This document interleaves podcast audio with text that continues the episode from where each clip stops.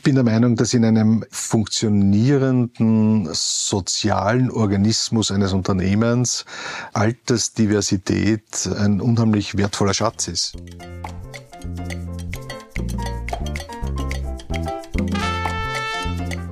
Für mein Buch über die Arbeitswelt 50 Plus durfte ich eine Reihe von besonderen Persönlichkeiten interviewen. Herzlich willkommen, Herr Hansl. Vielen Dank, dass wir dieses Interview führen dürfen. Würden Sie uns bitte kurz erzählen, in welcher Firma Sie arbeiten und in welcher Funktion? Also ich bin jetzt in der Funktion Vice President Human Resources Magna International Europe. Magna International ist ein Unternehmen der Automobilzulieferindustrie, verantwortlich für die Corporate-Organisation in Europa. Ist wichtig dazu zu sagen, die Magna ist an und für sich ein dezentral geführtes, organisiertes Unternehmen mit verschiedenen Produktgruppen, Produktsparten, die allesamt global ausgerichtet sind. Das heißt, jede dieser Produktgruppen hat einen Footprint von Nordamerika über Europa äh, bis nach Asien. Und dann gibt es eine relativ schlanke Corporate-Organisation darüber. Und da gibt es eine Europa-Organisation, weil das Headquarter ja in Nordamerika ist, also Kanada und USA. Und da ist meine Verantwortung für alle, also gruppenübergreifend und auch länderübergreifend für HR-Themen, die aus der Magna Corporate Organisation heraus gruppenübergreifend Prozesse, Guidelines, Policies zu vertreten, zu implementieren, anzupassen. Für wie viele Mitarbeiterinnen sind Sie verantwortlich? Also in Europa beschäftigen wir derzeit rund 55.000 Mitarbeiter. Wenn ich Scope Europa hernehme, die Corporate-Organisation in Europa ist ca. 420 Mitarbeiter groß. Für die sind Sie alle verantwortlich? In einer dezentralen Organisation, also es ist so, dass die Personalverantwortung für die einzelnen Standorte liegen bei den HR-Managern am Standort, die dann zusammengefasst in einer Gruppe auch in der Verantwortung eines Group HR Direktors üblicherweise in Europa liegt, die berichten innerhalb der Produktgruppe an das Business. Das heißt, der President oder, oder der, der Regional Vice President Operations oder was immer ist der Business Leader, wo auch die HR-Organisation unterhalb angehängt ist. Und ich bin sozusagen in dieser Querschnittfunktion, in der Koordination und Abstimmung mit den regionalen HR-Direktoren verantwortlich dafür, die Magna-Programme sozusagen in der Region zu vertreten. Ähm, können Sie uns vielleicht ein oder das Highlight Ihrer beruflichen Laufbahn sagen? Ja, ich glaube, da muss ich nicht allzu lange nachdenken. Äh, das Highlight war im Jahr 2012, wo wir das erste Executive Talent Review Meeting mit unserem äh, damaligen CEO, dem Don Walker, mhm. durchgeführt haben und wo er sozusagen das erste Mal als Magner-Chef ähm, äh, Charts gesehen hat, wo die Top-Führungskräfte der gesamten Organisation drauf waren, mit möglichen Nachfolgern. Also das war mit Sicherheit eins der Highlights, weil er das auch rückgemeldet hat. Er hat gesagt, das hätte er sich gar nicht erwartet, dass er ein so ein Ergebnis zusammenbringt. Erwarten Sie in näherer Zukunft maßgebliche Änderungen des Personalstandes? Nehmen wir unseren Bereich, zumindest Europa. Europa. Ja, ja, mit Sicherheit. Also jetzt abgesehen davon, dass wir natürlich genauso wie viele andere Unternehmen uns immer schwerer tun, Mitarbeiter in einer bestimmten Qualifikation mit einem bestimmten Skillset zu finden. Also da fischen alle ja in den, im, im, im selben Teich und sind unterschiedlich erfolgreich. Aber ich erwarte auch, dass sich ein Trend noch fortsetzen wird, der nicht überall hm, Freude erzeugt. Wir sehen, dass wir also in den letzten Jahren schon relativ deutlich Mitarbeiterstände, ich, ich sage mal etwas neutraler, sich mehr und mehr nach Osteuropa in unserem Bereich shiftet. Gibt es bei uns einen Mitarbeiterinnenmangel? Das ist nicht der unmittelbare Grund, warum das passiert, weil der Mangel ist derzeit ja in Osteuropa ganz gleich. Also wenn Sie in Tschechien oder der Slowakei oder in Polen ist es mittlerweile mindestens so schwer, äh, Mitarbeiter zu finden. Aber einen Mangel bei uns signifikant und nicht nur, was naheliegend ist, im Bereich der äh, Softwareentwicklung und aller Funktionen, aller Jobs, die im Zusammenhang mit Digitalisierung jetzt enorm einen enormen Bedarf auf verschiedensten Ebenen. Äh, sondern mittlerweile ist es auch schon schwer, tatsächlich für unsere Fabriken Mitarbeiter zu finden. Was mag die Ursache sein, dass es diesen Mangel gibt? Da gibt's wie so oft mehrere Ursachen dafür, aber wahrscheinlich ein signifikanter davon ist, dass das tatsächlich jetzt eintritt, was wir eigentlich seit äh, Jahren, wenn nicht Jahrzehnten wissen, dass es demografisch einen, einen, einen Shift gibt. Ja? Und wir haben alle diese Pyramiden gesehen und das ist übrigens ganz interessant, wenn man, weil das noch nach Corona, jetzt nach der äh, Pandemie äh, so massiv plötzlich aufgetreten ist, nicht nur in Nordamerika, sondern auch bei uns, und wo alle gesagt haben, wie gibt's das, was ist jetzt passiert? Sind die Leute, sind, die können ja nicht alle verstorben sein? Äh, wo sind die Leute? Wir haben keine, keine Mitarbeiter mehr. Ganz interessant, wenn man das ein bisschen angeschaut im Detail. Der Trend war vor Corona bereits da. Ja, dann ist er durch die äh, durch diese äh, zwei Jahre 2021 sozusagen unterbrochen worden, weil es da natürlich in, in der Situation sich die Wirtschaft komplett in eine andere Richtung gedreht hat mit all dieser Volatilität und für 22, was dann eigentlich gekommen ist, ist nichts anderes als die genaue Trendfortsetzung von dem, was sich eigentlich seit 18, 19 schon immer deutlicher abzeichnet. Immer weniger arbeitsfähige Menschen, also im Alter, wo man üblicherweise einer Arbeit nachgeht. Diese Gruppe wird immer kleiner. Und gleichzeitig ist die Anzahl der Jobs und der Beschäftigung gestiegen. Also das sind schon mal zwei ganz wesentliche Faktoren. Und dann gibt's schon auch das Phänomen, dass viele Arbeitnehmerinnen und Arbeitnehmer, die früher nach Österreich gekommen sind, um hier Arbeit zu erledigen, offensichtlich nach der Pandemie tatsächlich nicht mehr zurückgekehrt sind. so habe ich es auch gehört, zum Beispiel vom Arbeitsmarktservice, dass die sagen, dass sehr viele von diesen Mitarbeitern oder Mitarbeiterinnen nicht mehr zurückgekommen sind nach Corona. Ja. Die sind dann dort geblieben, weil man sie auch dort gebraucht hat. Genau, das ist, das ist der wesentliche Punkt, dass sich sozusagen die, die Beschäftigungsmöglichkeiten auch in diesen Ländern Ländern deutlich äh, gesteigert haben. Und die Leute mehr verdienen, als zwei Haushalte zu führen etc. Naja, wenn Sie in, in, in Tschechien vergleichen, das Lohnniveau, das ist noch immer unter dem Niveau von Österreich, ist keine Frage. Auch die aber Kosten sind ganz anders. Auch die Kosten sind anders, aber es ist nicht annähernd mehr so verschieden von unseren Lohnniveaus. Der Gap hat sich verändert. Genau. genau. Da sind wir gleich beim Senioritätsprinzip in Österreich. Sie kennen es natürlich. Was halten Sie davon? Hm das Senioritätsprinzip, dass man sich die Entgeltdynamik am Alter orientiert. Das muss ersitzt. Das muss ersitzt, ja. Naja, bei allem Respekt, also ich kann das schon anerkennen, dass es zu, zu Anspannungen kommt. Wir erleben das ja auch im Unternehmen, dass wenn wir bestehende Mitarbeiter haben und die natürlich nach einem bestimmten Schema bezahlen auch, ist es nicht überraschend, dass sozusagen je länger man im Unternehmen ist, auch in einer höheren Einstufung im Unternehmen ist. Mittlerweile haben wir aber auch hin und wieder das Problem, dass wir, wenn wir vom Markt Leute reinnehmen, die lassen sich sozusagen nicht mehr in diese Staffelung hereinnehmen. Das heißt, wir nehmen manchmal jüngere Leute mit weniger Erfahrung, mit äh, möglicherweise auch einem geringeren Skillset teurer rein als die Leute, die wir schon seit zehn Jahren beschäftigen. Ich komme dann drauf bei New Work, bei der neuen ja. Situation und den Spannungen, die sich daraus ergeben werden. Meinen Sie, dass Beschäftigte 50 plus bei uns ab und zu relativ zu teuer sind durch dieses Senioritätsprinzip? Muss man wahrscheinlich differenziert auch anschauen, weil Faktum ist, dass Leute, die in Führungspositionen sind, und dadurch ein höheres Einkommen erzielen. Und das sind sehr oft Leute, die auch schon etwas Seniorer sind in der Organisation aufgrund ihrer Erfahrung, dass es einen guten Grund dafür gibt, dass man Führungspositionen etwas höher dotiert als andere Positionen. Also ja, in, in, in dem Punkt ist es hochgradig gerechtfertigt. Das wäre bei Führungspersonal. Bei Führungspersonal.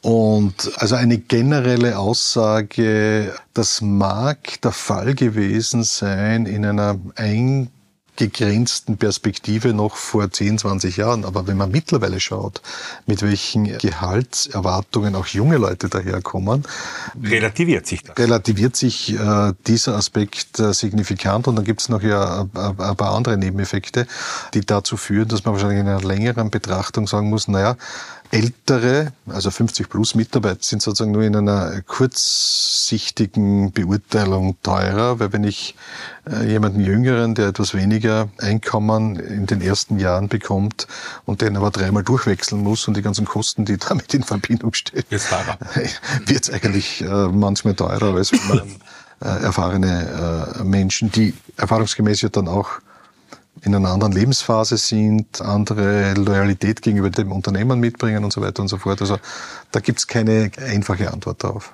Aber zum Beispiel in skandinavischen Ländern haben wir den Gap in der Seniorität ganz anders als bei uns. Bei uns ist es zwischen jung, und alt ungefähr 60 Prozent.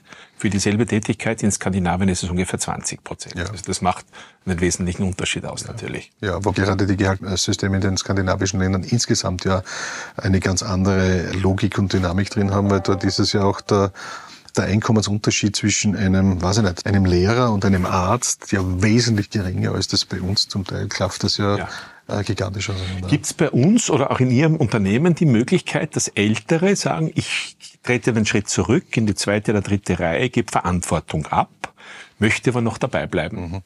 Das ist jedenfalls möglich und es wird vermutlich immer attraktiver werden als, als Themenstellung. Also nicht nur von Seiten des Unternehmens, das logischerweise ein immer höheres Interesse daran haben muss, dass man erfahrene Leute auch noch im Unternehmen halten kann. Aber im Lichte der, äh, der veränderten Lebensbedingungen, auch der veränderten Lebenssituation von älteren äh, Mitarbeiterinnen und Mitarbeitern kann man davon ausgehen, dass es, dass wir uns sozusagen in einer Zeit befinden, wo das Image zurückzusteigen einen negativen Touch hat. Bei uns. Bei uns. Ganz speziell. Ja. Äh, sondern dass das eigentlich äh, eine kluge Lebensentscheidung ist, man hat in der Regel in dem, in der Alterskategorie 50 plus dann üblicherweise seine Lebenssituation irgendwie geordnet. Man muss nicht mehr sich beweisen die ganze Zeit. Man kommt auch mit weniger aus. Man hat also nicht mehr die großen Schuldenberge, sonst irgendwas. Also ich finde das eine hochsinnvolle Anpassung, die wir nicht nur den Mitarbeiterinnen anbieten sollen, sondern wo auch das Unternehmen was davon hat, zu sagen, okay, du darfst auch vom Stundenvolumen her zurücktreten.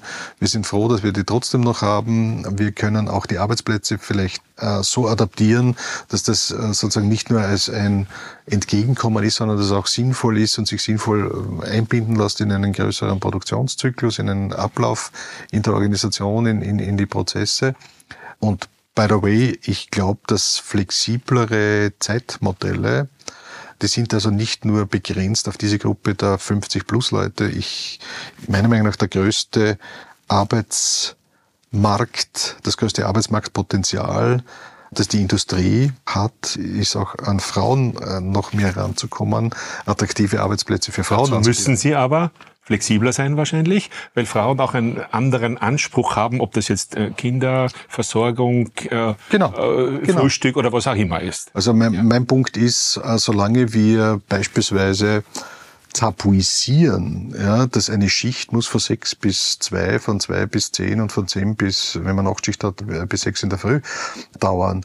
Es gibt nun einmal das Faktum, dass sich Mütter in der Regel um die Versorgung ihrer Kinder in den Kindergarten, in die Schule kümmern muss. Wenn die um sechs Uhr anfangen muss, dann wird die nie in einem äh, Schichtbetrieb arbeiten können. Warum ist es nicht möglich, dass wir geteilte Schichten haben oder dass wir Tätigkeiten im Unternehmen identifizieren, wo eine, eine Mitarbeiterin um acht, um halb neun oder um neun ihre Schicht beginnen kann? Damit öffnet sich sozusagen das Tor in einen Job im, im Bereich der Industrie.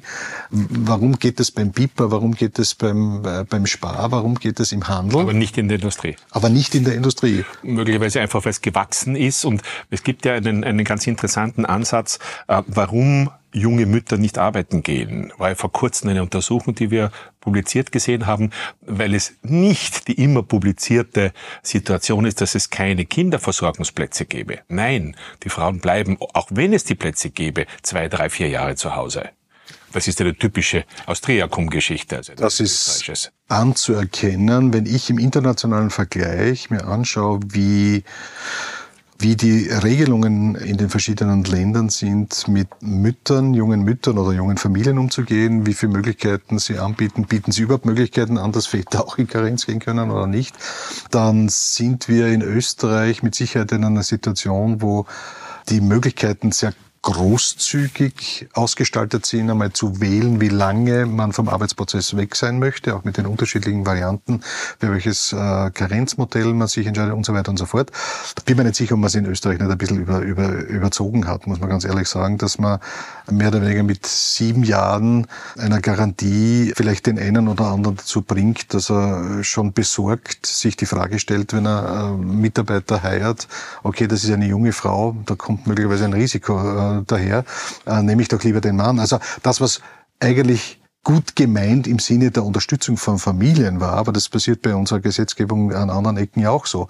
Man intendiert eigentlich einen positiven Effekt, um besonderen Schutz oder besondere Unterstützung für eine Gruppe angedeihen zu lassen und das schafft manchmal nach hinten raus. Na, schauen Sie sich das Behinderteneinstellungsgesetz oder solche Dinge an. Nicht? Also man, man möchte über den Kündigungsschutz sicherstellen, dass ein Unternehmen nicht irgendwie grundlos, nur weil es ein bisschen schwierig ist, dann die Leute wieder rausschmeißt. Die Unternehmen schmuggeln sich vorbei an dem und sagen, ich will gar keinen aufnehmen. Genau, weil das so schwierig ist, dass ja. wenn ich ein echtes Problem habe, wieder ein, ein Beschäftigungsverhältnis auch wieder beenden kann, stelle ich gleich gar keinen an und zahle immer diese Ausgleichstaxe. Also gibt's gibt's bei Ihnen Betriebskindergärten?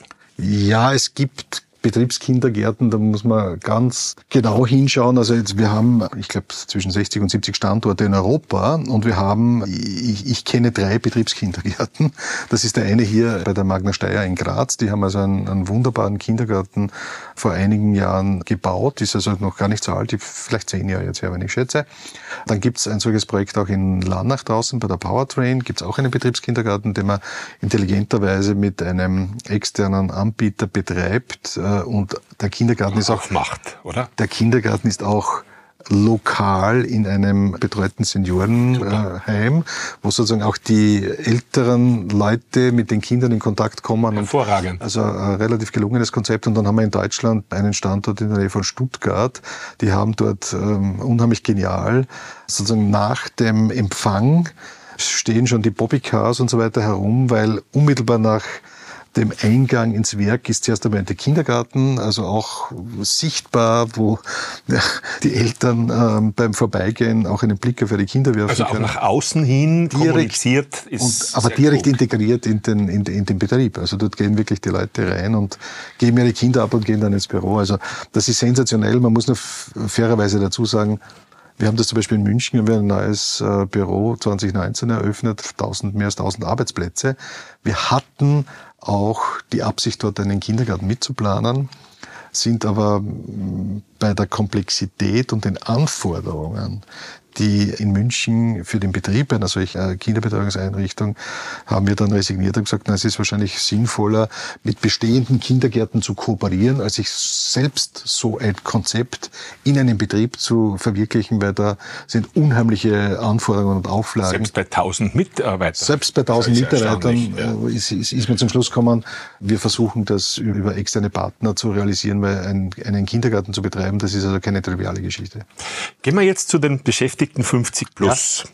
Wie wichtig sind Ihrer Meinung nach in Ihren Unternehmungen Mitarbeiterinnen über 50?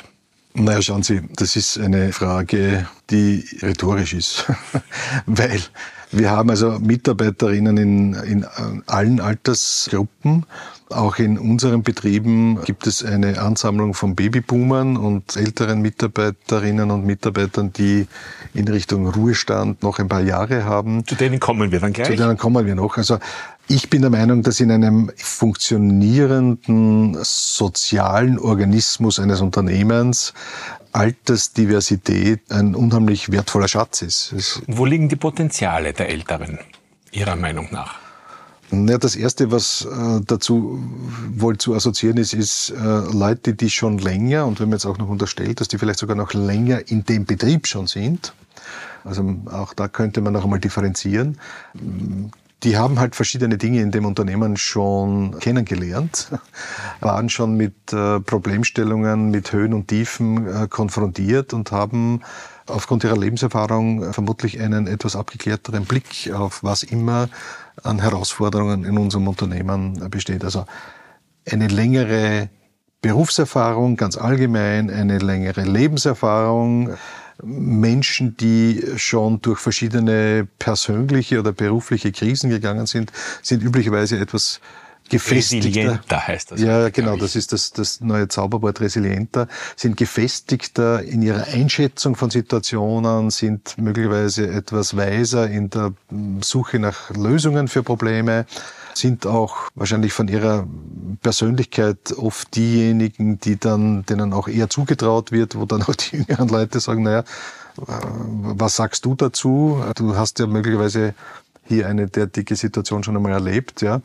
Und, und dann gibt es natürlich auch noch andere Sachen. Also es gibt ja, ist ja hochinteressant, wenn man da ins Detail reinschaut. Es gibt sozusagen die Vermutung, dass Eltern ältere Arbeitnehmerinnen beispielsweise aufgrund des Alters und altersbedingter Erkrankungen öfter im Krankenstand sind und vielleicht anfälliger sind und öfter ausfallen und die Daten äh, aus Untersuchungen, äh, die sich das genauer angeschaut haben, kommen zu dem Schluss genau umgekehrt. Sprechen dagegen. Sprechen genau dagegen, ja. ja. Also es sind also eher äh, junge Leute scheinen anfälliger zu sein oder häufiger durch, durch äh, krankheitsbedingte Abwesenheit aufzufallen als ältere äh, Mitarbeiterinnen.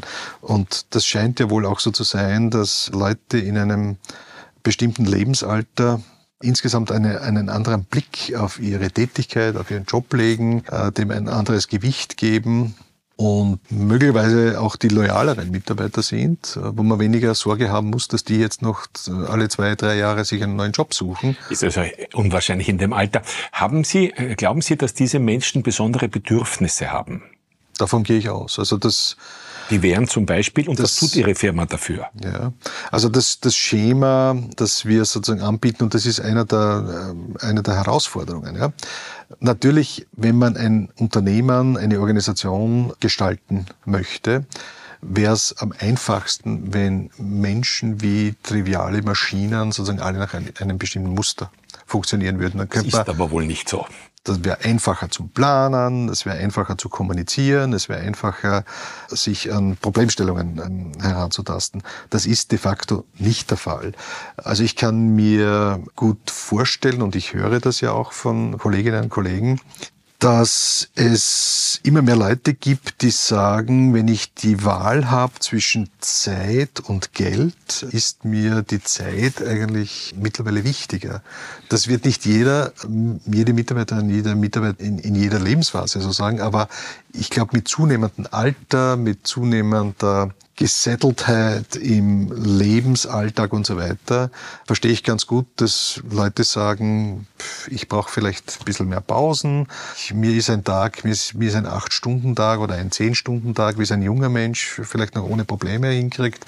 Das ist mir zu viel. Ich würde lieber äh, sechs Stunden arbeiten und äh, meine Energien anders einteilen, möglicherweise auch andere Jobs machen. Nicht mehr, also jetzt sehen wir mal ab von dem, was naheliegend ist, Jobs in der Produktion, wo auch wirklich physiologische äh, Inanspruchnahme durch eine Tätigkeit mit, was weiß ich, was im schlimmsten Fall Gewichten Gewicht ja. über Kopf oder, oder, oder ergonomisch äh, unvorteilhaften Arbeitsprozessen, dass man als Mensch, der schon 50 Jahre gearbeitet hat oder 55 Jahre, nicht mehr ganz so äh, fit ist für solche Tätigkeiten. Da muss man schauen, Gott sei Dank sind wir in einem großen Unternehmen, da haben wir auch andere Arbeitsplätze, wo man auf solche Dinge. Aber wenn man das jetzt einmal ausblendet, ich gehe davon aus, dass das Lebensalter von Menschen nicht nur eine andere Persönlichkeit bei diesen Menschen bringt, sondern auch eine andere Erwartung an den Job. Wird das abgefragt? Werden diese Bedürfnisse Ihrer Mitarbeiter im etwas höheren Alter abgefragt? Nicht systematisch. Ich weiß, dass es insbesondere in dem Unternehmen beispielsweise Thema war schon vor 15 Jahren, sogenannte beispielsweise Frauenarbeitsplätze einzurichten, aber auch für ältere Arbeitnehmerinnen Arbeitsplätze einzurichten. Dass man also schon den Fokus hatte und sagt, okay, für welche Tätigkeiten wäre es sinnvoll, Mitarbeiterinnen einzusetzen, die den unmittelbaren Anforderungen auf diesem Arbeitsplatz besser entsprechen können, als das ein junger Mitarbeiter bewältigen kann. Ja? Also weniger im Sinne von explorativ, vorausschauend als reagierend auf Wie die setzen Anfragen. wir sie ein? Genau. Ja. Und auch auf Anfragen von den Mitarbeitern. Und die Mitarbeiter kommen ja auch und artikulieren sozusagen äh, diese Wünsche. Und ich glaube, da ist das Unternehmen relativ stark, dann auf diese Wünsche eingehen zu können und sowas umsetzen zu können. Wenn sie artikuliert werden. Wenn sie Aber artikuliert werden. Explizit abgefragt, äh, eher nein. Ja, nein. Nehmen Sie Bewerberinnen im Alter von 50 plus auf? Mit Sicherheit. Also da, da gibt's da gibt's mit Sicherheit kein und, und, und, und es wäre absurd. Also keine Haltung. Es gibt eh wenig oder ohne dies wenige am Markt. Also wenn man so sagt, also ich, ich hätte gern, dass die jünger sind als 50 Jahre und dann hätte ich vielleicht auch noch gern, dass Muttersprache Deutsch ist und dann hätte ich noch gern, dass jemand möglicherweise in der Umgebung lebt und wohnt. Also das ist ja absurd. Wir Aber sind haben wir nicht mehr. haben wir nicht mehr. Gehen wir, versuchen wir jetzt die Position zu wechseln aus der Sicht der Betroffenen heraus. Ja? Was meinen Sie, wäre aus Sicht der Arbeitnehmerinnen 50 plus besonders wichtige Faktoren für ein zufriedenes und effizientes Mitarbeiten in einem Unternehmen? Also etwas abstrakt würde ich sagen, in einem Unternehmen zu arbeiten, das äh, einen Bestandteil der Kultur ähm, hochhält, dass Diversität im Arbeitsleben einmal erwünscht ist und etwas ist, was man ganz gezielt und bewusst fördern möchte. Das ist ein bisschen abstrakt. In diese Diversität würde ich dann natürlich äh, insbesondere sagen, als ältere Arbeitnehmerinnen nicht das Gefühl zu haben, dass man hier nicht mehr gerne gesehen ist, dass man irgendwie als Mitarbeiterin, Mitarbeiter zweiter Klasse behandelt wird, dass man keinen Zugang mehr hat für Weiterbildungsveranstaltungen, um ein, ein Beispiel rauszuziehen. Ich würde aber noch einmal auf den Punkt hinweisen, wo es da keinen negativen Touch hat, zu sagen, ich würde gern zurücksteigen. Zurücksteigen kann ja auch bedeuten, also nicht nur vom Pensum der Arbeitszeit, sondern auch von der Bedeutung einer Position im Unternehmen, äh, von einer Führungsposition möglicherweise auch rauszugehen und sagen, ich mag eigentlich diese Art von Job gar nicht mehr machen. Ich würde gern eine andere Tätigkeit äh, erbringen. Und wenn Sie fragen, was ist sozusagen aus, aus der Sicht der Mitarbeiter hier, äh, was könnte hier eine Erwartung sein? Ich gehe davon aus, dass Mitarbeiterinnen sich erwarten, dass Älterwerden in diesem Betrieb möglich ist, dass man ungeachtet seines Alters sich wertgeschätzt fühlt in dieser Organisation, dass man individuelle Wünsche einer Andersgestaltung des Arbeitsinhalts oder des Arbeitsprozesses sozusagen nicht als Störung im Betrieb äh, primär mal wahrnimmt, sondern als eine legitime Anforderung an ein Unternehmen, das sich halt neuen Arbeitsrealitäten aufgeschlossen gegenüber zeigt. Ein bisschen flapsig gefragt, können Sie das leisten? Eingeschränkt ja, bin ich davon überzeugt. Also ich glaube, dass sich da Unternehmen das ist zweischneidig. Ich glaube, dass ein kleines, kleineres Unternehmen, das sozusagen in der Anzahl der Ausweichmöglichkeiten oder der Möglichkeiten, was abweichend zu gestalten, prinzipiell einmal viel schwerer tun, weil es ist nicht so viele Wir Möglichkeiten. haben ein viel breiteres Angebot. Das ist natürlich gleichzeitig auch die Krux dabei. Also ich glaube, wir tun uns leichter, weil wir ein so großes Unternehmen sind und das größere Betriebe sozusagen viel eher sozusagen solche Nischen auch entwickeln können und solche Angebote äh, etablieren können. Was natürlich äh, die, die Hürde dabei ist, dass je größer das Unternehmen, desto mehr Schema F. Äh, Sie haben Strukturen, die dem Strukturen könnten. Äh, da braucht sozusagen einfach die Bereitschaft und den Mindset dazu zu sagen, wir machen das auf. Hat sich das geändert in den letzten 10, 20 Jahren? Ah ja, ich sage ja. Also ich, äh, es hat sich insgesamt sozusagen die, die Welt der Arbeit hat sich verändert, ist dabei, sich signifikant zu verändern. Das ist etwas, wo manche gerne noch das Bild strapazieren, können wir jetzt die Pause-Taste wieder lösen, weil Corona hat jetzt sozusagen äh, eine Situation gebracht. Jetzt, jetzt gehen wir das einmal an Hold und jetzt schalten wir wieder ein und alles geht wieder so weiter, wie es vorher war. Das wird nicht mehr so sein. Also ich glaube, dass Unternehmen, also nicht alle kriegen das wirklich sauber in ihren Köpfen und fühlen sich noch nicht ganz wohl damit, aber vom Grundtenor hat ein Unternehmen heute ja gar keine andere Wahl, als sich diesen veränderten Bedingungen anzupassen. Gut, man kann man mit hinhaltendem Widerstand oder mit Überzeugung agieren, ist natürlich. Ja, also ich, ich, ich habe mich dafür entschieden, auf die Seite der Überzeuger und der Überzeugten äh, mich zu begeben und einfach anzuerkennen. Vielleicht kommt mir da auch entgegen, dass ich selber sozusagen schon in dieser von Ihnen besagten Arbeitsgruppe oder Zielgruppe äh, mich seit längerem schon befinde. Und auch Ihre Geschichte spielt sicher auch eine Rolle dabei. Möglicherweise, möglicherweise. Aber ich erachte es als Personalverantwortlicher natürlich als meine Aufgabe, all unsere Planer zu challengen, die sozusagen ihre Muster, aus gutem Grund, die machen das ja nicht, weil sie bösartig sind, sondern die versuchen sozusagen bestmöglich Komplexität zu reduzieren wir müssen uns mit höheren Komplexitäten einfach auseinandersetzen, wenn wir sozusagen auf dem Standpunkt stehen bleiben. Wir passen uns nicht an und entweder das passt da, so wie wir unsere Arbeitszeiten gestalten, oder, du kommst halt nicht zu uns. Das wird nicht. Dann bauen wir keine Autos mehr. Also das wird nicht mehr funktionieren. Gut, gehen wir zu den noch älteren, 60, 65. Ja.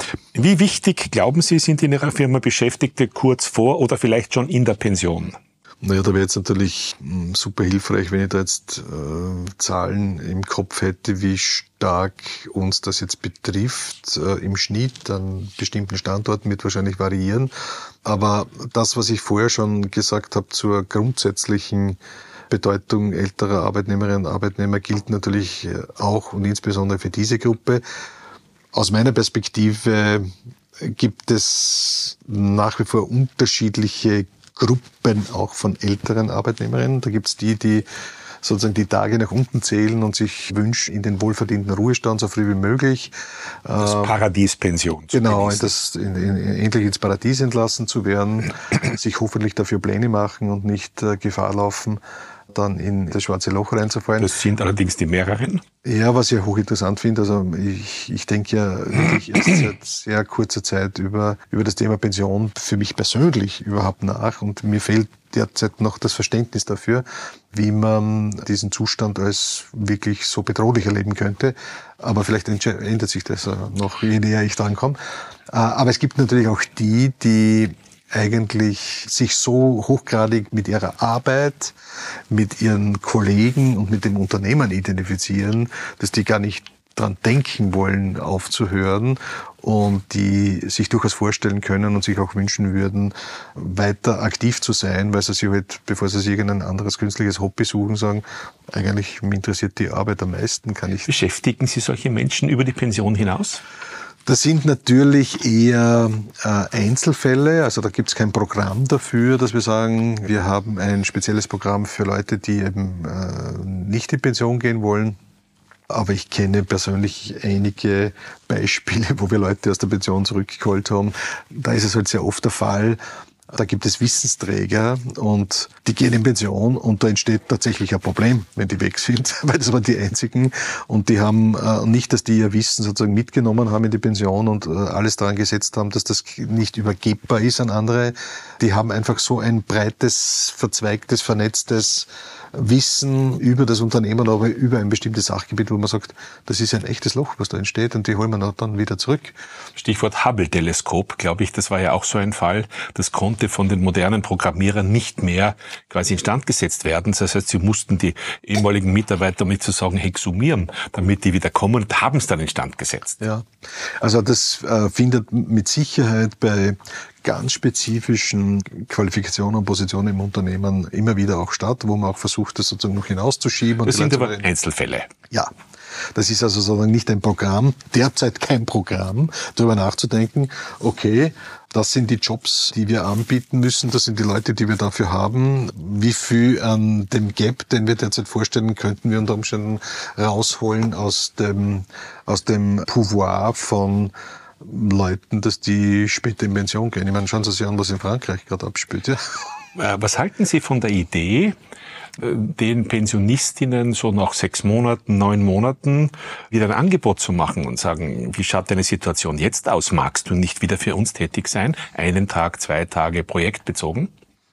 Coole Idee. Die Frage, die sich mir stellt, ist das etwas, was sich mit der derzeitig, derzeitigen gesetzlichen Lage irgendwie in Einklang bringen lässt? Geht. Äh, da ist ja diese Zuverdienstgrenze. Da kommen, die kommen wir gleich dazu. Sehr, sehr knapp gesetzt. Ja, da, da, kommen, da okay. hoffen wir ja alle, dass sich das bald ändert. Aber vom Prinzip her, ja. nämlich, dass man das institutionalisiert, dass man, dass man sagt, pass auf, liebe Leute, wir haben heute eine neue Situation. Wir brauchen euer Wissen, wir brauchen euer Talent, Erfahrung. Äh, ihr habt jetzt vielleicht eine andere Lebenssituation als vor einem Jahr. Weil die Gefahr besteht, nach zwei Jahren, was ich in meiner Erfahrung jetzt zeige, ist es vorbei. Dann kriegst du die Leute nicht mehr. Dann haben sie sich an die neue Situation gewöhnt, wenngleich vielleicht auch nicht alle erfreut sind darüber. Aber es, es geht ja. dann nicht mehr. Ich gebe Ihnen ein ganz ein konkretes Beispiel. Wann immer wir Schichtmodelle und diskutieren und auch die Frage erörtern, warum sollte das eigentlich bei uns nicht möglich sein, dass wir eine Vier-Tage-Woche einführen in einem Schichtbetrieb? Weil das heißt ja nicht, dass wir nur mehr bis Donnerstag produzieren, sondern wir haben einfach Dienstpläne, die sich so verteilen, dass jede Mitarbeiterin, jeder Mitarbeiter dann irgendwann einmal einen Tag, also arbeitet vier Tage, arbeitet vielleicht auch einmal sechs Tage, aber dann ist einmal ist zusätzlich frei und es geht sich sozusagen im Schnitt äh, rechnen. Jetzt haben Sie auch die zehn Stunden, die Sie, die Sie hier arbeiten dürfen, genau. als Vorteil. Und jedes Mal, wenn wir solche, solche Fragen diskutieren, kommt unisono, die wirklich heiklen Schichten sind, die, der Freitagnachmittag beginnt schon und der Samstag ist ganz mühsam. Also wenn wir mal einen Peak haben und wir sagen, hey, wir müssen ähm, noch arbeiten, eine solche Schicht äh, voll zu kriegen, da gibt es unheimlich viele Leute, die damit gar nichts anfangen, ja. Und die, äh, also nur mit Widerwillen und so weiter. Also, ich kenne einen Unternehmer, der sagt, wir beschäftigen jeden Sommer Ferialpraktikanten, damit unsere Leute Urlaub zum Ausfüllen. zum Ausfüllen der Lücken. Mittlerweile bieten wir denen systematisch die Samstagsschichten an, auch in der Zeit, wo sie studieren. Und die füllen uns, die kennen sozusagen den Job, den haben sie schon gelernt, die füllen uns diese Lücken und wir haben wesentlich weniger Stress jetzt damit, dass wir unsere Belegschaft sozusagen am Samstag zu Zusatzschichten. Man könnte es ja weiterdenken, auch für die älteren Mitarbeiter, dass sie den fünften Tag quasi füllen, wenn sie wollen. Genau, deswegen, deswegen bringe ich ja diesen Gedanken. Also ich versuche mich jetzt reinzuversetzen. Also ich verstehe, dass für eine Familie ein Samstag wahrscheinlich schwieriger darzustellen ist, dann doch eine Schicht noch zu machen. Und manchmal läuft das ja über Wochen, das sozusagen dann jeder Samstag möglicherweise auch noch drankommt, äh, als für jemanden, der sagt, ich bin in Pension, mir ist das eigentlich völlig egal, äh, ob das der Samstag ist, der Montag oder der Dienstag ist mir egal. Äh, ich könnte zum Beispiel so einen Tag füllen, wenn es um einen Tag geht. Also das ist durchaus denkbar. Auch prinzipiell ein solches äh, Angebot zu unterbreiten und ich kann mir durchaus vorstellen, äh, dass das ein sinnvoller Gedanke ist. Wo meinen Sie bleiben oder wo sind die, die äh, was können die Best Ager, was können sie beitragen? Nennen wir Best Ager, also die, die, die quasi jetzt äh, in Pension gegangen sind. Was könnten die zum Unternehmenserfolg beitragen? Die könnten vermutlich, wenn das noch nicht zur vollen Zufriedenheit gelungen ist, Wissen anbieten, Erfahrung anbieten und die weitergeben an jüngere Kolleginnen und Kollegen, die einfach auf diesen Erfahrungsschatz nicht zurückgreifen können. Nicht, weil sie nicht schlau sind, nicht, weil sie gut ausgebildet sind, sondern weil Erfahrung lässt sich sozusagen nicht erkaufen. Also ich glaube, das ist der, der wesentlichste Beitrag und sie könnten einen kulturellen Beitrag leisten im Sinne der Diversität in einem Unternehmen, altersgemischtes Arbeiten, genauso wie wir lernen haben müssen, in einer sehr Testosteron schwangeren Organisation, die Automobilindustrie, wie sich das Klima verändert, wenn wir Frauen, mittlerweile ist es selbstverständlich, dass Frauen in der Produktion mitarbeiten. Ist ja auch viel produktiver, wie man festgestellt hat. Ja. Also bei den Alten kann ich Ihnen wieder erzählen von dem, was ich in den vielen Interviews auch gelernt habe dabei, dass durchwächst altersgemischte Teams, vor allem auch wenn sie wirklich Alte dabei haben und die wollen, wesentlich effizienter arbeiten, ja. weil die Reibungsflächen geringer sind, weil der Ausgleich da ist, weil die Ruhepole da sind, weil das Seelenklo da ist, wo man hingehen kann, etc. Ja, also das kann man durchaus vorstellen. Ja. Aber wir waren ich vorher. Ich muss Ihnen übrigens dann noch unbedingt die Frage stellen, ob Sie die Vollpension kennen. Dieses ja. Unternehmen in Wien, ja, ja, das wo Biffel Berzovic. Der Sohn von Peter Piffel Bertschowitz hier in Graz, der führt das in Wien. Okay, ja, weil das, das, ist, das ist eine, eine Erfolgsgeschichte. Eine Erfolgsgeschichte. Omis und Opis sind ja genau. Männer dabei und nicht nur Omis, die Kuchen backen. In einer Unternehmensidee einerseits vor Armut zu schützen, indem sie sich was dazu verdienen können, weil das sind Armutsgefährdete mit sehr geringen, niedrigen Pensionen und gleichzeitig denen eine Aufgabe zu geben, was Sinnvolles zu machen, das die gerne machen, äh, sie sozial einzubinden und die Leute stürmen dort diese, diese Vollpension. Einmal ist gescheitert, einmal gescheitert, typisch österreichische Geschichte, die sind an Formalismen gescheitert, haben dann noch einmal begonnen und ist jetzt eine Erfolgsgeschichte. Ja. Ich erzähle Ihnen nachher noch eine Geschichte von, erinnern Sie mich an das Stichwort Rosie. Ja. Was meinen Sie, und wir haben es vorher kurz angesprochen, wird in Regelpension beim Zuverdienst von Wiederbeschäftigten an Steuern und Abgaben abgezwickt? Was schätzen Sie? Was müssen Leute die in Regelpension sind, an Abgaben zahlen, wenn sie zum Beispiel geringfügig dazu verdienen. Die müssen, glaube ich, dann wieder Pensionsversicherungsbeiträge zahlen, Sozialversicherungsbeiträge. Meinen Sie jetzt den, den Prozent? Summe der Abgaben. Von 500 Euro, die er dazu verdient. Hätte ich jetzt einmal geschätzt, dass 200, 250 weggehen. Ja, es ist nicht ganz so viel. Bei 500 sind es ungefähr 36 Prozent. 36 Prozent, okay. Ich wäre ja. wär radikaler gewesen, ja, dem, allerdings, wie ich unser Land einschätze. Allerdings, wenn der 1000 Euro dazu verdient, zusagen wir 2000 Euro Regelpension, was zahlt er dann? Da gibt es wahrscheinlich dort genauso eine Progression in den... 56 Prozent, also fast naja. 60 Prozent. Naja. So, und das ist natürlich, dass die, also mir sagen die Menschen, ich bin eine Deppert, dass ich für den Finanzminister arbeiten gehe. Ja. Das Wechseln wir. Das gleiche Problem wie wenn Leute sozusagen erfolgreich mit irgendeiner Mindestsicherung nebenbei sich was dazu verdienen können und so geringe Grundeinkommen haben, dass sie sagen, ich pfusch, bleibt mir mehr.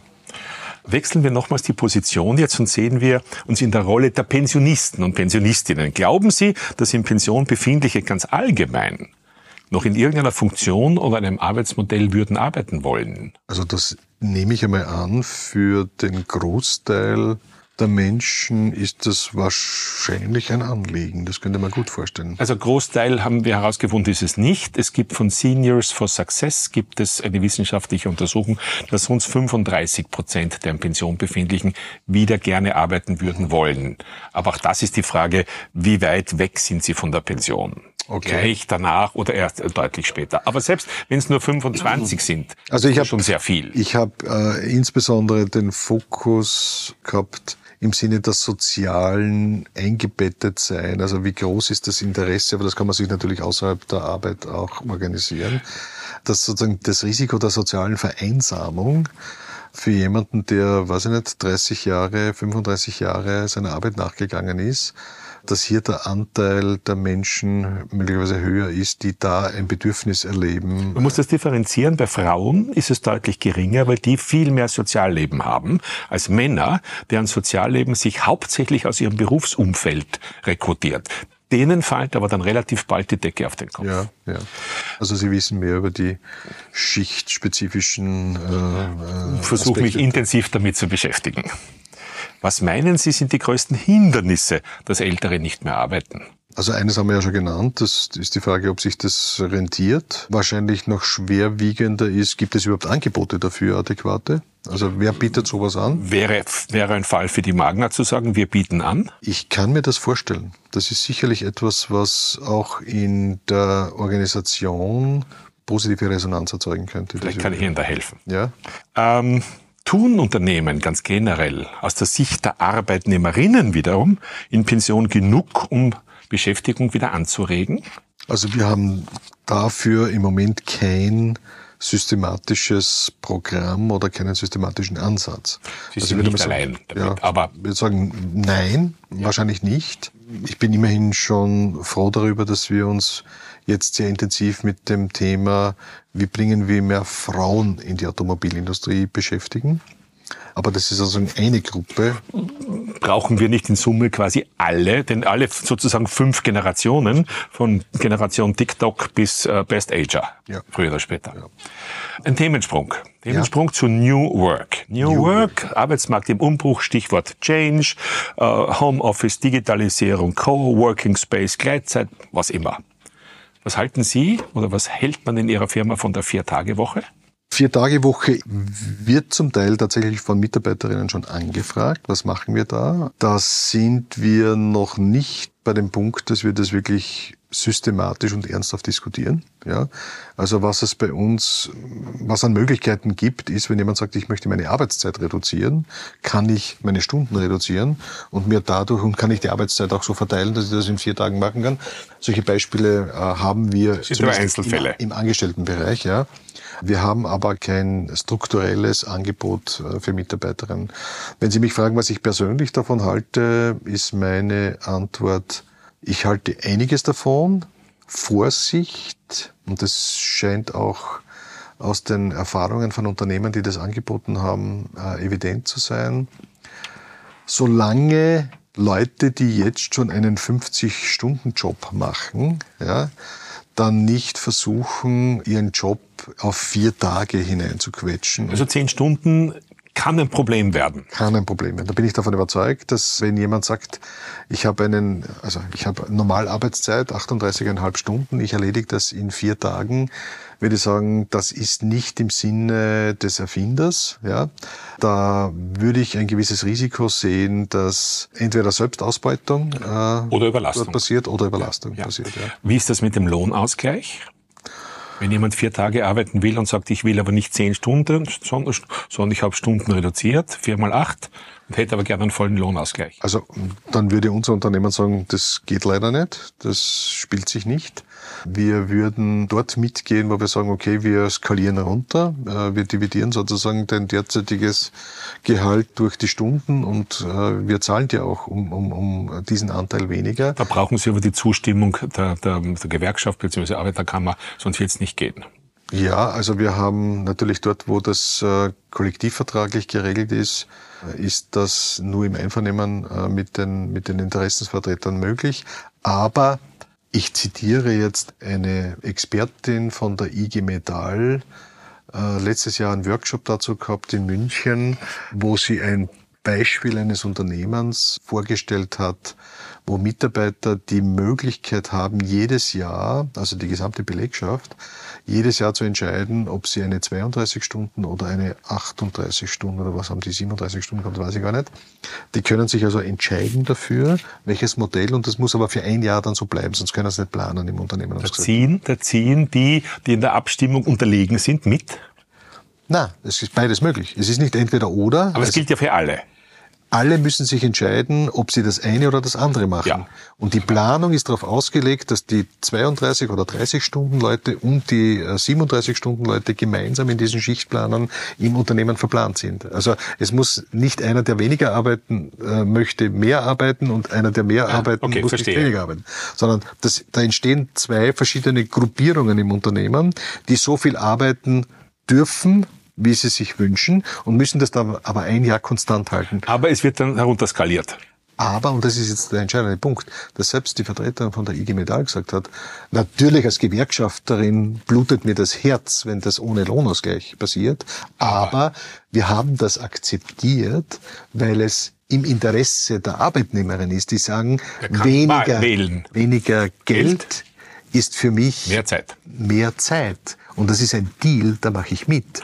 Und die Forderung jetzt äh, nach einer 35 oder 32 Stunden Woche bei vollem Lohnausgleich äh, ist eine Forderung, die ich aus gewerkschaftlicher Sicht verstehe, woher das kommt, aber völlig unrealistisch sowas. Es kommt darauf an. Also bei Ihnen, wo Sie ja im internationalen Wettbewerb sind, natürlich noch viel schlechter, als wenn es in einem Bereich ist, wo, wenn man zum Beispiel sagt, alle, die in einem größeren regionalen Bereich sind, haben alle den vollen Lohnausgleich und das heißt, ihre Konkurrenzsituation ist in Summe verändert. Ja, also für unser Unternehmen wäre das eine nicht durchsetzbare Forderung, davon bin ich überzeugt. Ich weiß, dass es Unternehmen gibt, die das erfolgreich eingeführt haben, die auch sagen, wir würden nie mehr was anderes machen, die sehr gut damit fahren, dass Mitarbeiter weniger Zeit erbringen, aber das Ergebnis offensichtlich sich sogar gesteigert hat. Das ist mir alles bekannt in einem Industriebetrieb, wie Sie sagen, im internationalen Wettbewerb wo wir mit unseren mit schwierigen Voraussetzungen. Schwierigen Voraussetzungen uns alles Mögliche einfallen lassen müssen, dass wir Arbeitsplätze hier, Arbeitsplätze hier erhalten können und absichern können, ist, wäre das eine völlig utopische, also eine sozial-utopische Forderung. Was halten Sie von der immer lauter werdenden Forderung nach Arbeitskultur auf Augenhöhe, Empathie, Wohlbefinden, Respekt, äh, Mitgestaltung etc.? Naja, Das sind äh, naheliegende und auch legitime Erwartungen, die Arbeitnehmerinnen an ihre Unternehmen und an ihre Führungskräfte haben. Man muss, auf eines muss man dabei, ähm, glaube ich, achten. Es gibt eine nicht geringe Gruppe an Führungskräften, die mit dieser stärkeren Individualisierung der Arbeitsrealitäten, also wer arbeitet wann, wie zu Hause, wann das Team und so weiter, auch ein Stück weit überfordert sind, weil es für eine Führungskraft eine Gruppe von äh, Menschen zu begleiten und zu steuern und auf Ergebnisse auszurichten und es dann auch sozusagen diese individuellen Bedürfnisse auch immer Diabeten dann wieder anders sind, ja, weil der eine reagiert auf, auf den Incentive, der andere auf einen anderen Incentive. Da muss man ähm, realistisch bleiben. Das hat sozusagen auch Grenzen, weil es dann nicht mehr steuerbar ist. Äh, ich habe gehört von jemandem, der in der, äh, in der Technologiebranche arbeitet, ein namhaftes Unternehmen, ich zitiere es jetzt gar nicht, aber das ist der Geschäftsführer von einer, vom Unternehmer, das man kennt, ja. Und der sagt, jetzt sind wir seit zwei Jahren, das war also letzten Sommer, wo er das gesagt hat auf einer Podiumsdiskussion, wir sind jetzt zwei Jahre lang im 100 Prozent im Homeoffice. Wir sind ein Technologieunternehmen, wir arbeiten alle hinterm Computer. Er ist jetzt an dem Punkt, wo er überlegt, Kernarbeitszeiten einzuführen. Und keine hat Ausnahme, keine und Ausnahme. hat das damit begründet, er sagt, das ist ja super, wenn ich Mitarbeiter habe. Der eine mag in der Früh sein Pferd striegeln, der andere äh, geht gern über Mittag Tennis spielen, der nächste sagt, ich betreue meine Kinder am Nachmittag und ich arbeite dafür am Abend.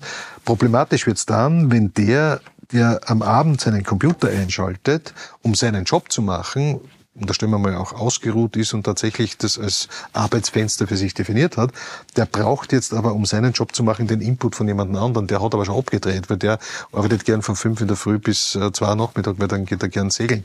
Es wird dysfunktional. Eine Organisation als ein soziales, interagierendes System wird irgendwann einmal dysfunktional. Deswegen sage ich, es gibt neben dem Wellbeing von Menschen auch ein Wellbeing einer Organisation.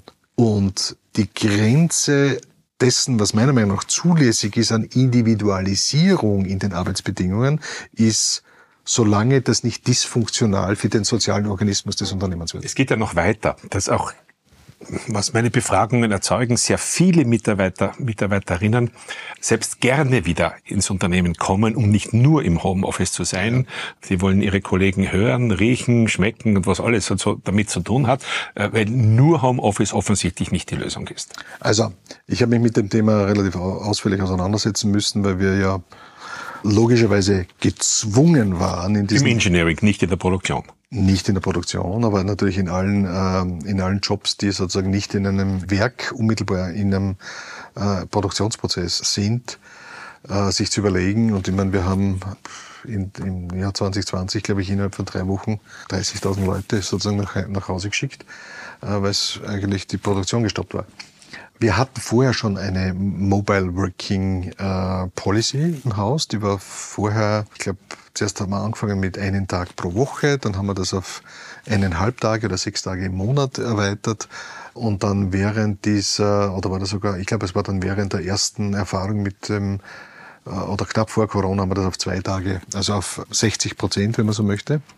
60 äh, Prozent On-Site, 40 Prozent Off-Site. Also vor fünf Tagen bist du halt zwei zu Hause. Und da gibt es gute Gründe dafür, warum wir hier etwas zurückhaltender waren. Viele Diskussionen mit Mitarbeitern, die sagen, das ist nicht zeitgemäß, das ist nicht äh, modern, zwei Tage ist viel zu wenig, ihr werdet jetzt Leute verlieren, old fashion. Also erstens muss man mal sagen, die Automobilindustrie ist da gehört nicht unbedingt zu den Innovationstreibern, was Arbeitsprozesse, das äh, kommt ja sicherlich auch aus dem Umstand, dass man einen sehr stark reglementierten, getakteten Produktionsbereich hat, äh, wo also nicht unbedingt das der, der Boden ist, wo Ideen für flexibles Arbeiten so ohne weiteres gedeihen. Also man muss sagen, da sind wir sicherlich zu Recht kritisiert, dass wir da eher ein konservativeres Feld sind, als wenn man in einer Versicherung oder in einer Softwareunternehmen oder in ein anderes Dienstleistungsunternehmen reinschaut.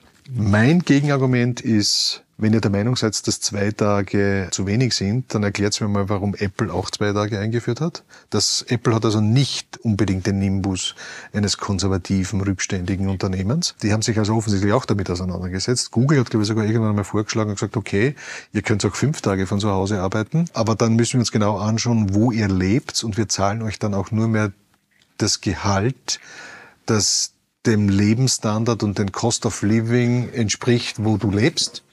Ist dann schnell abgelehnt worden. Ja, also hat, hat zu einigen Verwerfungen geführt. Und ich bin felsenfest davon überzeugt, dass für ein funktionierendes Unternehmen meiner Meinung nach die rote Linie, die ich ziehen würde, ist 50 Prozent von zu Hause, 50 Prozent äh, on-site und genau aus den Gründen, die Sie auch schon genannt haben. Wie ist das jetzt mit den älteren Arbeitnehmerinnen, die ja wieder eine andere Position haben als die 20-, 25-Jährigen? Also Richtung New Work. Also wir haben in dieser Regelung, wie wir mobiles Arbeiten definieren, überhaupt keinen Unterschied nach Alter natürlich gemacht. Nicht einmal nach Funktion. Also bei uns gehen die ITler auch nicht mehr nach Hause als die, als die Engineers oder die Finanzmitarbeiter. Wenn wir davon ausgehen, dass ältere Mitarbeiter unter Umständen, also wenn wir jetzt von denen ausgehen, die vielleicht nach ihrer Pensionierung noch arbeiten, würde ich sagen, die kommen ja sowieso, die, die haben Nein, Nehmen wir 50 plus, ich meine jetzt eher von deren Bedürfnissen. Wir haben die Bedürfnissen der Jüngeren, die natürlich viel mehr nach Homeoffice und Coworking Spaces und Digitalisierung etc. sind. Und dann haben wir die älteren Mitarbeiterinnen, die ja plötzlich, die ja damit überhaupt nie, nie in der Dimension was am Hut hatten. Ja, also da würde ich mich zurückhalten, überhaupt eine allgemeine Aussage. Also ich habe hab das von der Perspektive ganz offen gestanden noch gar nicht gedacht. Ich gehe sogar davon aus, also abgesehen davon, dass wir niemanden ins Homeoffice schicken, bei uns darf jederzeit, ja, es darf jederzeit jemand fünf Tage die Woche im Unternehmen arbeiten. Also es gibt überhaupt keine, keine Notwendigkeit, dass jemand von zu Hause arbeitet. Also wenn jemand nur Schichtbetrieb natürlich, weil da gibt es außer, also dort, wo Homeoffice ja. möglich ist, ist diese Einschränkung gilt natürlich für alle Aussagen, die ich in dem Zusammenhang treffe. Hm, tue ich mir jetzt schwer, mir vorzustellen, könnte das für ältere Arbeitnehmerinnen interessanter oder weniger interessant sein, von zu Hause zu arbeiten. Die Technologien, die mittlerweile dafür zur Verfügung gestellt werden, machen nicht wirklich einen Unterschied, meiner Meinung nach. Die sind also. Abgesehen vom digitalen Wissensgrad der Älteren. Ja, Schauen Sie, meine Schwiegermutter ist jetzt äh, gestern 84 Jahre alt geworden. Die hat ein iPad kommuniziert mit uns über diese Medien. Da gibt es schon welche, die da nicht abgeholt sind zu dem Thema und die da möglicherweise hier ein Handicap haben. Würde ich sagen, okay, wäre in dem Fall kein Problem, aber das ist eine generelle Frage in einer sich zunehmend digitalisierenden Arbeitsumgebung, das ist sogar im Produktionsbetrieb so, dass die äh, verschiedene Dinge mit Technologieunterstützung ganz anders zu machen haben, als sie das vorher gemacht haben.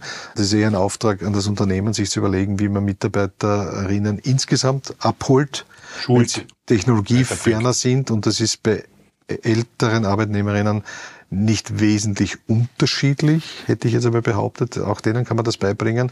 Das ist vielleicht eines, ich meine, das ist eh trivial, aber das ist möglicherweise eines der Felder, wo man sagen kann, was können Junge von Alten lernen, was können die Alten von den Jungen lernen. Wissenstransfer in beide Richtungen. In beide, in beide Aber Richtungen. Gehen wir zu, zu, zum Potenzial einer Neiddiskussion. Jetzt kommt ein junger Mitarbeiter oder Mitarbeiterin daher und sagt sie, ich arbeite vier Tage in der Woche höchstens. Wenn mein Kind schreit, gehe ich nach Hause. Ich will ein Dienstauto haben, ein Tesla, vielleicht bei Ihnen kein Tesla, aber zumindest ein Elektrofahrzeug. Ich will 4000 Euro netto haben.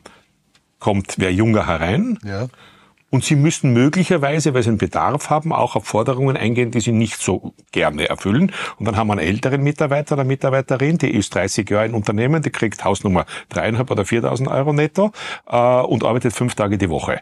Und dann wird die ältere Mitarbeiterin so ohne Erfahrung, frisch gefangter. Genau. Wie schaut das aus? Wie gehen Sie damit um? Also diese Konflikte sind ja grundgelegt und die haben wir auch schon zum Teil. Aber neu, die gab es so noch nie. Ja, ja, ja. Ähm, völlig, also es hat immer schon die Situation gegeben, wenn man wenn man Leute von außen holt, die höhere Anforderungen stellen, als was man derzeit in seinem Lohngefüge, in seinem Gehaltsgefüge zahlen kann, dass das Also je nachdem, wie groß der Schmerz war, Leute äh, ins, ins Unternehmen zu holen, hat man dort immer schon Konzessionen gemacht und gehofft, dass es sozusagen niemand weiß, äh, um nicht diesen Neid anzu. Auch der Intransparenz geschuldet, die wir in Österreich ja haben bei diesen Dingen. Ja, also da gibt es natürlich Grenzen. Bei uns ist es ein Faktum. Die Stellen, die wir bei uns beispielsweise in der Corporate-Organisation im letzten Jahr nachbesetzen mussten, weil Leute uns verlassen haben, die kommen durchwegs alle mit 20, 25 Prozent höheren Kosten daher. Also die kosten uns mehr und haben aber no, nicht notwendigerweise annähernd den Level von den Leuten, die weggegangen, die weggegangen sind. sind ja.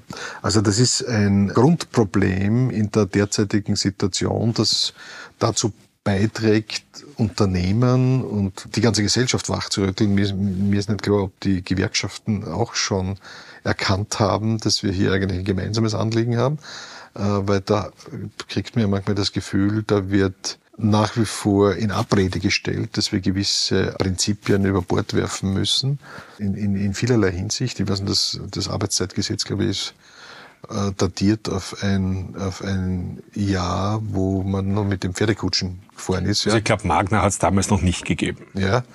Und allein die Tatsache, wie heute gearbeitet wird, wie in einem internationalen Unternehmen. Wir haben Leute, äh, die betreuen sozusagen äh, Asien am Vormittag und Nordamerika am Nachmittag wo wir als einzige Maßnahme, die wir also quasi unmittelbar umsetzen können, ist, dass wir die aus einem bestimmten Zeitkonzept entbunden haben und sagen, ihr müsst nicht mehr Kernzeit, gibt's für euch nicht mehr. Die haben abgeschafft für die Leute. und gesagt, ihr müsst selber entscheiden, eigenverantwortlich, wie ihr eure Termine legt. Und wenn ihr am Abend noch eine Konferenz mit Nordamerika habt, dann kommt's bitte am nächsten Tag später und plant halt nicht in der Früh irgendwas ein, das, das ihr in Asien erledigen müsst, damit ihr eure Ruhezeiten einhalten könnt, so ungefähr. Also, was ich damit sagen möchte, die äh, Veränderung in der Arbeitswelt ist bei uns ja in einem sehr hohen Ausmaß bereits angekommen. Auch durch die Internationalisierung natürlich? Durch die Internationalisierung, durch die Tatsache, dass wir ein, ein global agierender Konzern sind, sowieso. Äh, jetzt spreche ich natürlich wieder von denen, die nicht am Band stehen und dort ihren Job machen, denen das in Wirklichkeit wurscht ist, was in China für Regeln sind. Äh, er spürt es nur indirekt, indem er Preis... Solange er seinen Job hat. Genau, solange, indirekt, solange er seinen, seinen Job hat und wir sozusagen diese Leistung weiter in diesen Teil um den Preis verkaufen können.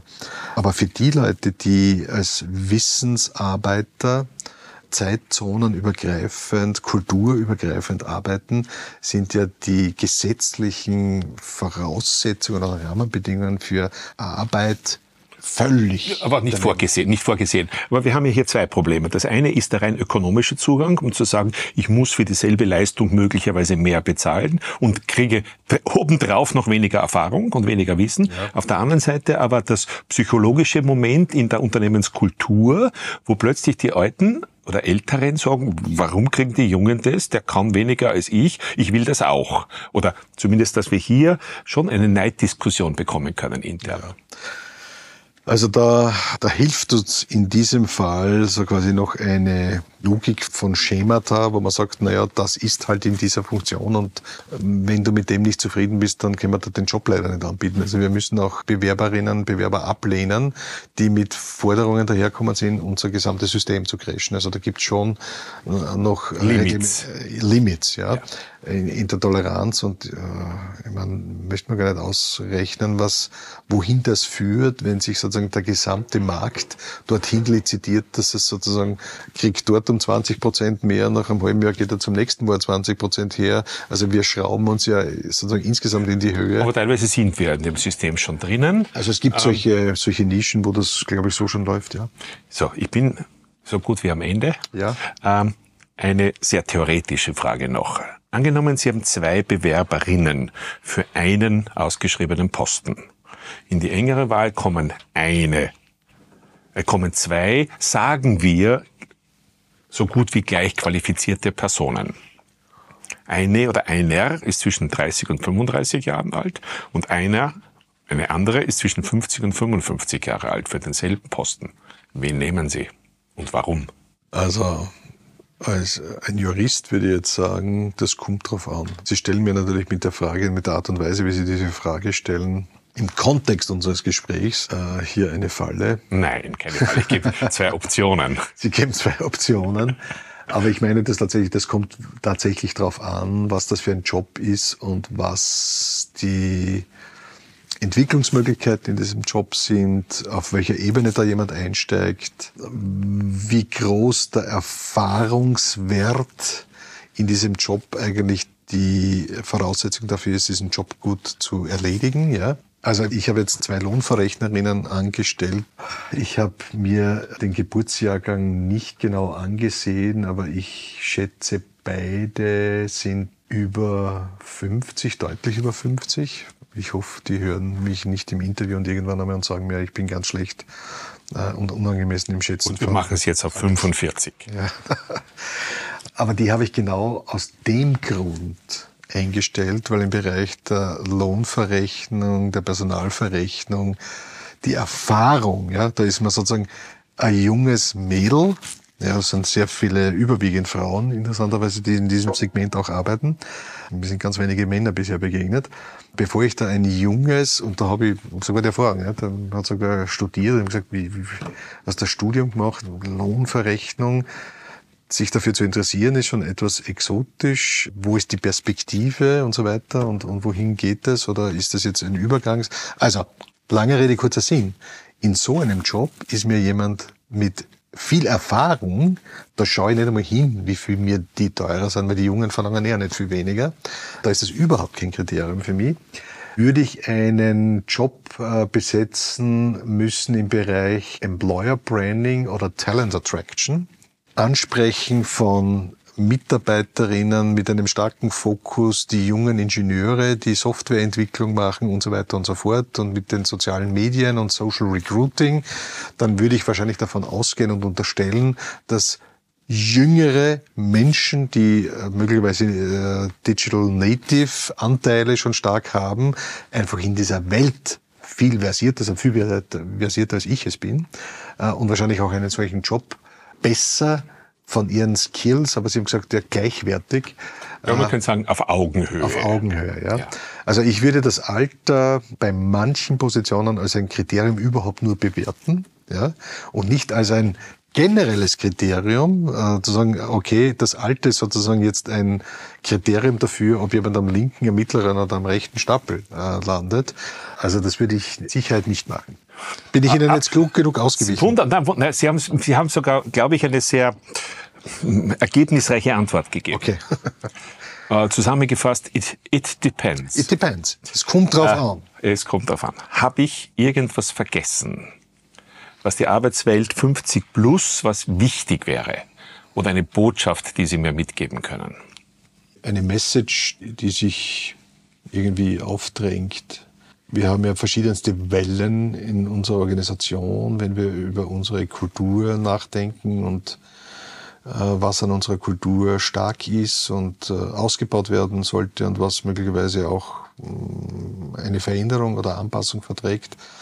Das Thema ältere Arbeitnehmerinnen ist mit Sicherheit kein sehr zentrales Thema im Moment. Also wir haben jetzt begonnen, uns aktiv und auch differenziert mit dem Thema Diversität auseinanderzusetzen.